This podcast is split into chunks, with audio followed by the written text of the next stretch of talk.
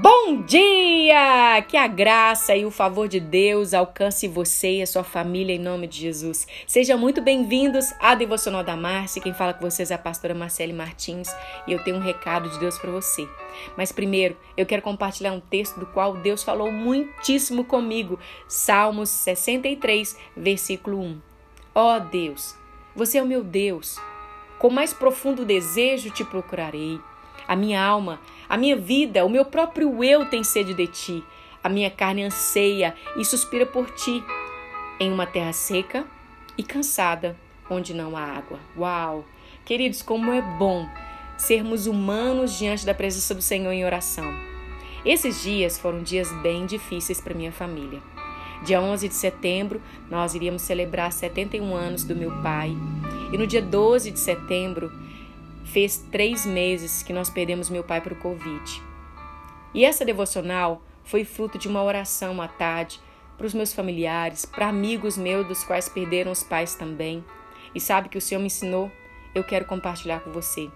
Às vezes, por mais que você ame a Deus, por mais que você se aproxime dele, todos nós passamos por tempo de sequidão. Todos, queridos. Tempos em que poucas coisas ministram a nós, ou regam a nossa alma. Talvez você vá à igreja, mas não sinta nada diferente, nem quando entrou, nem quando saiu.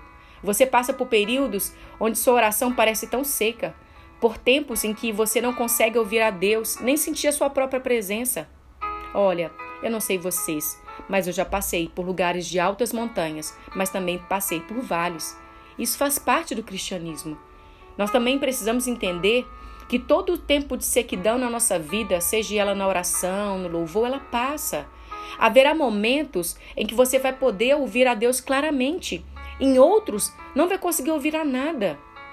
Quando você passar por períodos assim, eu quero encorajar você, não desista, não desanime, não pare. Deixe eu só trazer à sua memória algo muito importante quando eu estudo sobre a vida de Moisés. Não lamente pelo seu deserto. Moisés viu mais Deus no deserto do que no palácio de Faraó. O deserto não é o lugar de cemitério do cristão, é um lugar de dependência, de humildade, de aprendizado, pois todo deserto passa. Sabe o que eu tenho aprendido esses últimos dias? O Espírito Santo tem soprado no meu coração essa seguinte frase: a prova é um, te um teste para avaliar a dedicação do seu aprendizado. Uau, isso foi revelador para mim. Eu preciso me dedicar a todo o aprendizado para ser aprovada. Deus está com você, quer você sinta sua presença ou não. O cristão maduro não permite que a maneira de como ele se sinta determine seu relacionamento com Deus. Você pode simplesmente escolher crer que Deus está com você hoje, agora. Você pode fazer a escolha de amar, de adorar a Deus pela fé.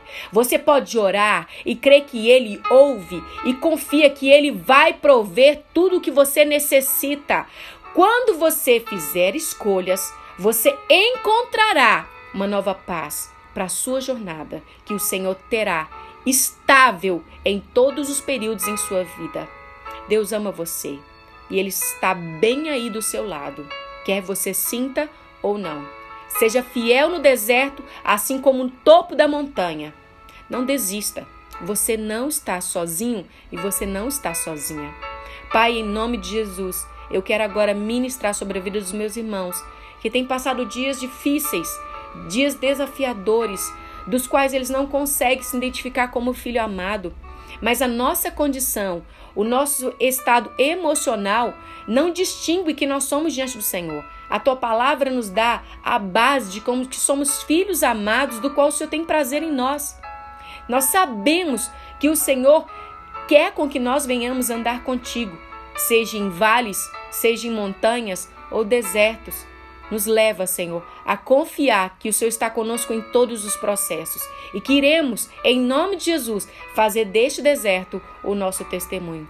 Te agradecemos pela tua presença, tocando a vida de cada um dos teus filhos nesse momento da qual agora eles estão ouvindo. Eu te agradeço, em nome de Jesus. Amém, queridos.